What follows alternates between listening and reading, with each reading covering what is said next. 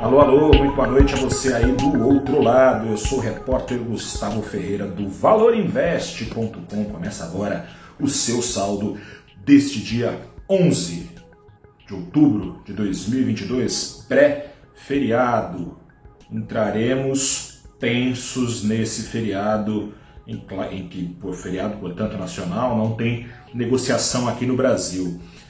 Na cena global, é, a recessão em escala planetária parece apenas uma questão de quando e não de se vai acontecer. Nesse ambiente, a Bolsa Nacional hoje dependia de uma surpresa positiva para conseguir, mais uma vez, andar descolada do exterior, como vinha andando na semana passada mas acontece que a principal candidata à boa nova, a deflação de setembro, não veio a contento do mercado e o Ibovespa entra, portanto, no feriado com uma queda de 1%.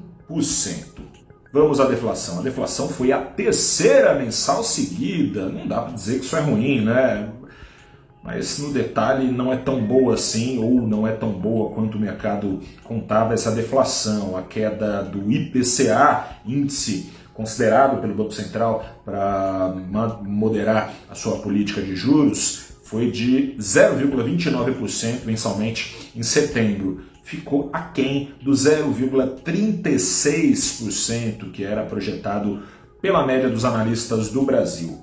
Mais do que essa frustração, quando se busca entender esse número no detalhe, fica claro que você aí já deve ter notado ao dar uma voltinha no comércio. A alta do custo de vida está longe de ser um pesadelo a menos no Brasil. Ou seja, não é possível ainda contar com juros caindo no Brasil tão cedo. O Banco Central já avisou repetidas vezes que antes de junho, pelo menos, não dá para contar com isso.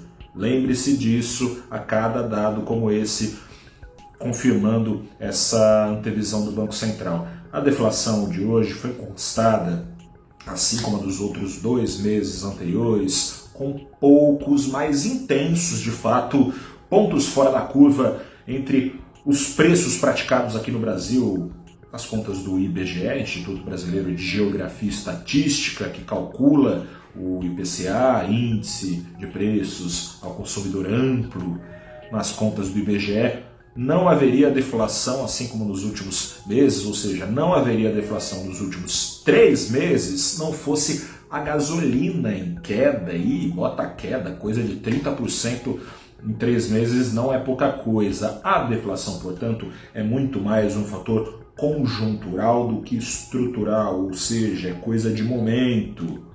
Em partes acontece por causa da queda nos últimos meses dos preços das commodities, que ainda estão caras, mas caras, quando a gente olha a, a média histórica dos preços, ainda está em níveis bastante elevados, a, a cotação das commodities, mas estão em queda recentemente. Isso ajudou preços aqui no Brasil, como o da gasolina, também a caírem. Né? Além disso, e aí principalmente joga a favor dessa deflação a surra de corte de impostos praticada pelo governo ao sabor das eleições, ajudando não só nesse afundar dos preços dos combustíveis, mas também a conter eh, os preços de energia e telecomunicações. Cedo ou tarde, no entanto, esses impostos devem ser retomados, mas antes disso, mesmo antes disso, as deflações mensais parecem estar com os dias contados. Né? A gasolina não vai cair de preço para sempre. Né? Daqui a pouco o governo está dando gasolina aí para gente. Né?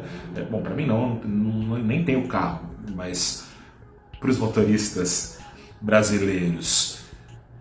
Não dá para ignorar, além disso, o risco de um choque de oferta global. A gente viu nos últimos dias novo corte, o maior desde o começo da pandemia, na produção de petróleo dos países exportadores e produtores de, de petróleo e seus aliados, dentre os quais a Rússia, com esse maior corte, é de se esperar que os preços do petróleo, que já vinham resistindo à queda esperada na demanda por força dos juros subindo no mundo, contraindo as economias, já vinham resistindo, devem resistir ainda mais a essa pressão de baixa na demanda. Preços devem se manter então aquecidos. Vale ficar atento no caso das commodities agrícolas, eventuais novas escaladas da guerra no leste europeu e tivemos escalada essa semana, preços reagindo, eventuais escaladas tendem a servir de estopim para novo rally de preço dos alimentos. Por essas e por outras, como dito, tensão é assim que entraremos no feriado. Bom lembrar, na quinta-feira, que ajuda a explicar essa cautela pré-feriado, na quinta-feira tem novo dado de inflação nos Estados Unidos. A cada dado tem vindo surpresa negativa, né? O que assusta, porque afinal de contas, quando a surpresa negativa se repete, as estimativas vão piorando e ainda assim a confirmação dos dados tem sido pior do que essas estimativas. Por essas e por outras, não só a bolsa caindo, dólar subindo 1,5%, pouco mais que isso, aos R$ 5,27 e dólar para cima. Isso é bom ter em mente também nesse momento de aversão ao risco global que deve se manter ainda por bom tempo. Dólar para cima é inflação na veia. Eu fico por aqui. Bom descanso para você, bom feriado, se cuide. Nos falamos nessa quinta-feira. Um grande abraço. Boa noite. Até a próxima. Tchau.